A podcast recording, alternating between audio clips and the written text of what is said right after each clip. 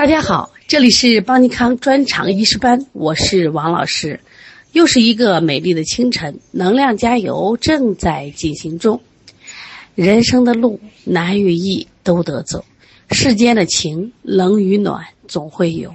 别喊累，因为没人替你分担；别言苦，因为没人替你品尝；别脆弱，因为没人替你坚强。加油！今天我们继续来学习舌诊。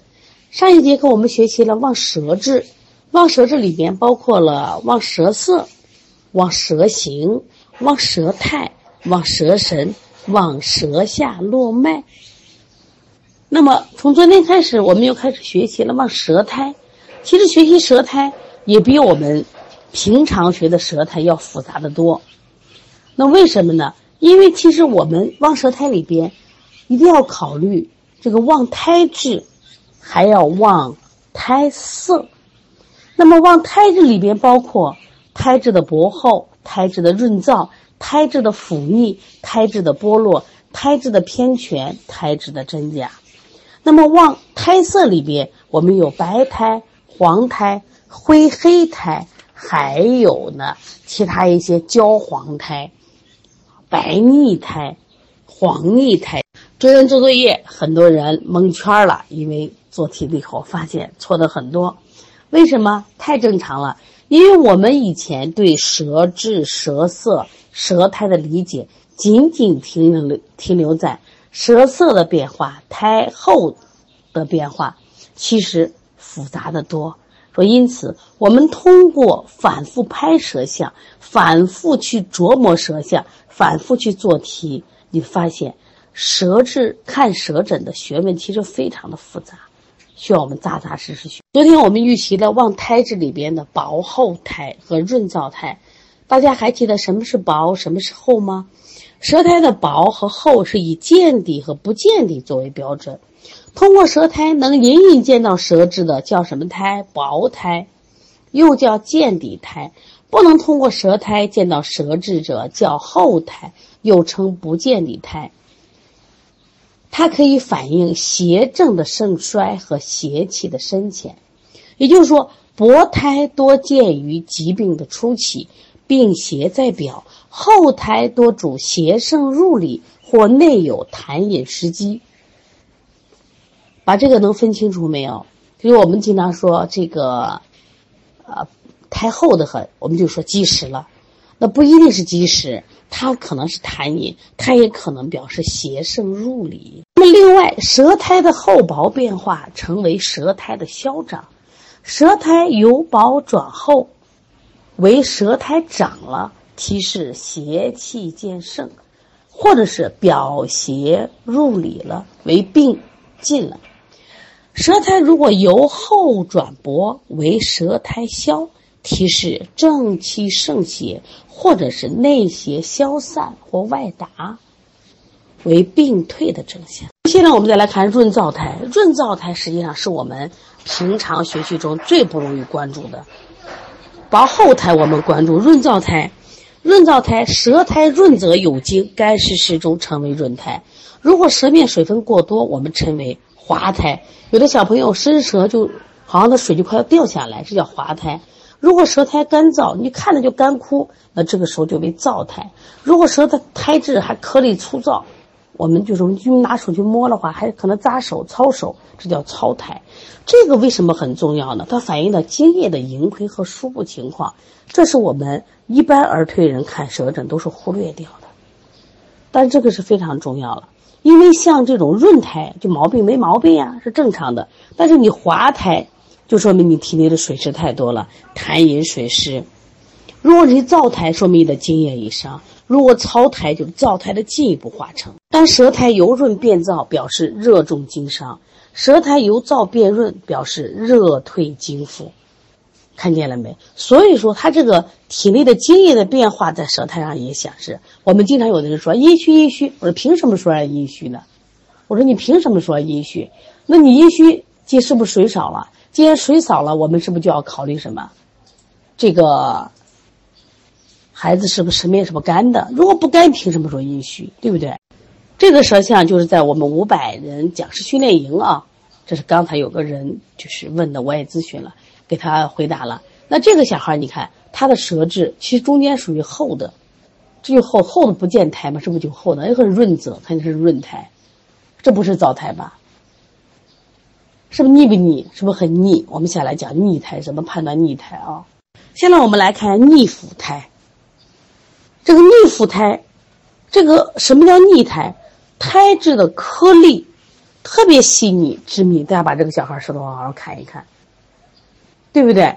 然后呢，它融成了一片，就像你抹了一层油腻的东西一样，紧贴舌面，揩之不去，刮之不脱，腻苔。来。拿个小镜子看看你的舌苔是不是腻苔？那什么叫腐苔呢？就苔质很粗，粗大而松，像豆腐渣一样，是不是觉得拿手刷子一刷就掉了？这叫腐苔。如果这个舌上黏厚一层，像那脓疮一样，这叫脓腐苔。这重病的人会有。腐腻苔呢，主食积胃肠，这积食了，或者是痰浊内蕴。这个腻苔呢，主湿浊，主痰饮，还要主食积。所以把这个要分清楚了啊！如果舌苔白腻不燥，自己还感觉到胸闷，这是脾虚湿困阻滞的气机了。如果舌苔白腻而滑，为痰浊寒湿内阻，气机阻滞不阻阻滞，体内只要有湿就阻滞。如果这个舌苔黏腻而厚，嘴巴还发甜，这是脾胃湿热邪聚上犯。如果这个舌苔还腻、还黄厚、还黄厚，那这个时候呢，我们为痰热、湿热属湿，所以这就说我们细要细细的分来啊。这个呢，希望大家干嘛呢？把这个我写那个舌诊书，那个更细，你好好看一看啊。咱们教材就一两句话啊，因为这个厚腻苔。有湿浊的含义，也有痰饮的含义，还有湿积的含义。我们很多人老说是湿积，实际不对，或者不全面。有的时候是湿积，有的时候就是痰饮，不是完全的湿积。你不能动不动就用消导的方法啊。如果说你这个嘴巴还发甜，舌头还腻，那这时候考虑脾胃湿热了，那你哪能是光积食考虑的？不是这意思啊。这里边我想给他加点知识啊，就这个腹胎就可以容易掉嘛，它没根儿了。腹胎如果掉了以后能长出新胎，好了，这是好胎，这说明正气盛邪了。如果这个腹胎脱落了，不能续成新胎，这是病久胃气衰败，属于无根胎。无根胎的话，说明什么？这个他的胃气就衰败了，不好。现在我们看一下剥落胎，剥落胎就大家经常说的地图舌，其实。还是有点区别的啊。准确的说，地图舌和剥落苔是不一样的啊。这个剥落苔是舌面上本来有苔，在疾病过程中，这舌苔全部或部分掉落了，它脱落出这个光滑无苔。根据这个舌苔啊，剥落的部位和范围大小不同，一般啊，我们可以分几下几种。如果在舌前部苔剥落的。叫前剥苔，这个比较好记，按名称来的。舌中部苔剥落者叫中剥苔，舌根儿、舌根部苔剥落者叫根剥苔。如果这个舌苔多处，就剥脱；舌面仅剩一点点少量剥苔，我们叫花剥苔。你看见没？这才叫准确的花剥苔。如果舌苔不规则的剥脱，边缘凸起。界限清楚，像个地图一样，还部位还有转移，成为地图舌。如果舌苔全部剥脱，就是舌面一点苔都没有，我们称为镜面舌，又叫光滑舌。还有，如果舌苔剥脱处舌面不光滑，有这个新生苔质颗粒可见的，叫类剥苔。你看多不多？我们教材没有讲那么多啊，大家不要焦虑啊！我反复说，为什么不让焦虑的？教材讲的剥胎就一点点。就考试就够用了，那我为什么给大家说一点呢？说一点就说，大家在临床中进步会更大一些啊。那么我们看教材，教材里边的剥胎就是胃气不足，或者是胃阴枯竭，或者是气血两虚、全身虚弱的一种征象。如果舌淡苔剥者为血虚，你看啊，如果如果是舌红薄胎叫胃阴不足，如果是舌淡苔剥者为血虚。把这个搞清楚啊。另外，镜面舌，镜面舌刚才说所有的胎都没有了，这是胃阴大伤，胃阴不足啊，大伤。如果说舌色是黄白的，然后再没有这个胎，这就是阳气虚缩、虚衰。我们说这个阳气暴脱之象。镜面舌它的颜色是红绛的，颜色是红的，如果没苔，我们这叫典型的胃阴不足啊，或者说胃阴枯竭啊。所以你要判断这个镜面舌，你也要判断舌红。没无苔，舌淡无苔，你看是不是区别不一样？舌红无苔叫胃阴不足，如果舌舌淡无苔，我们叫血虚，一样不一样？不一样，因为血和阴还是不一样的啊。这种看薄胎啊，我们先也是先定位。它比如舌尖薄胎，它的前面假如是舌红，我们考虑心阴不足嘛，对不对？如果舌两侧薄胎呢？它是肝胆的位置，考虑是不是肝阴不足？如果舌中剥脱，我们只考虑可能简单的一点点胃阴不足，不是那么严重的，是不是？如果它整个舌面都花，那么整个它的气血都出现了紊乱的状态。那在这里，我想分一下这个地图舌和花薄胎，教大家个简单的方法怎么区分。其实花薄胎是胎的剥落，地图舌是舌黏膜的剥落，不一样啊。这个我在我的舌诊书上都写了，你好好的把书看一看啊。这个再区分一下肋薄胎和这个镜面舌。肋薄胎里面就说，它这个地方剥了以后，它还有那小颗粒，这叫肋薄胎。那么，什么叫镜面舌？镜面舌是这个地方剥了以后，这可光，啥颗粒也没有，这叫什么呀？镜面舌啊。再一个，这个剥胎一定要看颜色来啊，舌色淡，这是血虚。或者是气血两虚，舌淡为软，舌色红才考虑阴虚的。不要说舌红少苔，舌红无苔就是阴虚，不能再这样说了啊！一一定要判断舌色的啊。所以说，观察舌苔的有无消长以及剥脱的变化，不仅可以测它是胃气是不是足，胃阴是否存亡，也能反映邪症的盛衰，判断疾病的愈后。舌苔由全到剥是胃的气阴不足。正气渐衰的表现，舌苔剥落后复生薄苔、薄白之苔，这是邪气正盛、胃气渐腐的假兆。那我们说一下真假苔。刚才其实我们说过了，有根苔和无根苔。有根苔的话，就说它这个苔呢，就是就是你刮不掉的；无根苔你刮掉了以后呢。它还不长新苔，把这个区分搞清楚啊！无根苔说明胃气很差了。这个真假苔，真胎它是有根儿的，刷也刷不掉。所以说，它这个胎即使掉了，它很快就复出新胎了。那种假苔，拿刷子一刷就没有了，这是胃气衰败，一般都是重病人有这种可能。另外，我们来看一下望胎色，其实胎色里边也很多知识，不是我们讲的胎色很简单。你看胎的时候，你看我们教材里光一个白胎。白胎是胎薄白而润，薄白这两个概念了嘛？润，胎薄白而干，是不是看润泽的？胎白厚腻，看见了没？前面是薄白人不讲腻呀，后面是胎白厚腻，是不是意思不一样？还有胎白如鸡粉，就摸它不燥，然后叫鸡粉胎。黄胎里边分为薄黄、薄胎薄黄、胎黄而干燥。胎黄而腻，你看灰黑胎呢？胎灰黑湿润，胎焦黑干，看见了没？这区分是不是非常的细致啊？那因此也需要我们细细的区分啊。舌薄白而润的时候，这是没毛病，或者是表证初期，即使有病也很轻啊，这算正常的。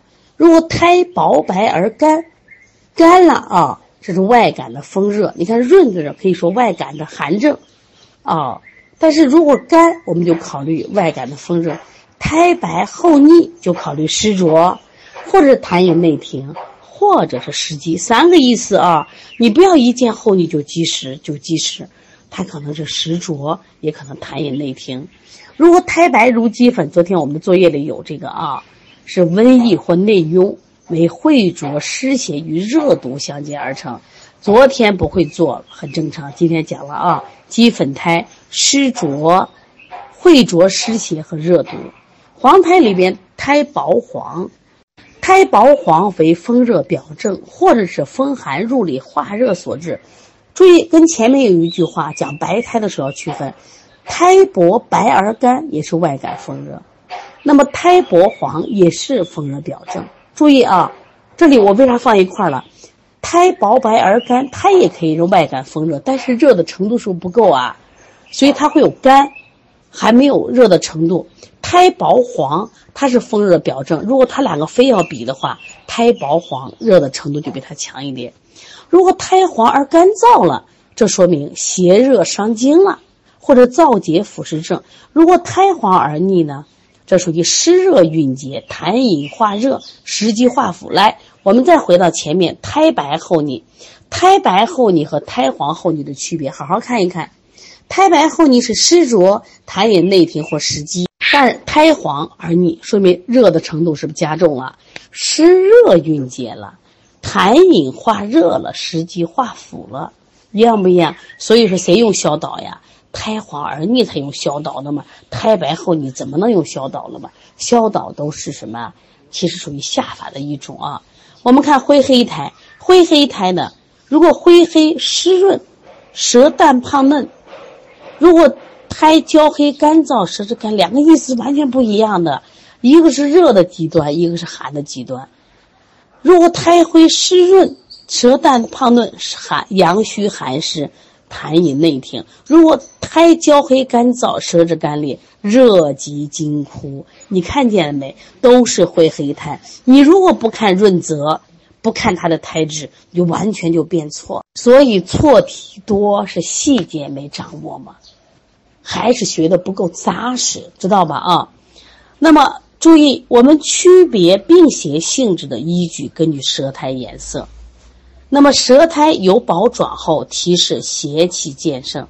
那么另外呢，我还想说一下舌质和舌苔的综合侦查：舌苔和舌体变化一致，舌苔和舌体变化不一致，这种情况有没有？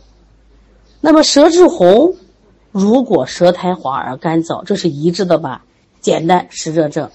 舌体红绛而有裂纹，舌苔焦黄干燥也一致的嘛？因为你热了就有裂纹，经伤了，热及经伤。舌体红瘦少苔，阴虚内热；舌体淡内，舌苔白润，虚寒。你看，舌质淡嫩，舌苔白润，这都是虚寒症。若是青紫舌，苔白腻，气血瘀阻，痰湿内阻。这都是一致的啊，舌苔和舌体变化是也要寒都寒，要热都热，这是一致的。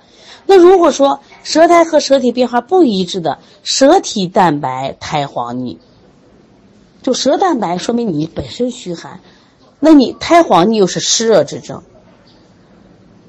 也就是说你本来是虚寒的，你感了湿热了，这搞明白了没有啊？那还有一种情况，舌体红绛，苔白滑腻。舌体是红的，苔是什么呀？滑腻的，说明什么意思？说明你体内是热的，但是呢，你感了什么呀？寒邪了吗？寒湿邪了吗？或者说你体内是阴虚火旺，你复感寒湿之邪，或者是饮食机制，这个导致的红绛舌、白滑腻苔，这就难判断了。所以说。关于舌苔要学的东西多不多？太多了，就是这样一两节课能学会吗？肯定不行。今天我们再把这个胎的一部分内容再预习一下啊，包括胎色，都是简单的说一下啊。我们到时候郭红梅老师还会在课上给我们讲。我这一周专门给大家讲舌象，我觉得这都不够，所以大家不要怕错题。因为你知识没学够，错题很正常。等着你那个把知识全学完再做题的时候，你自然就会了。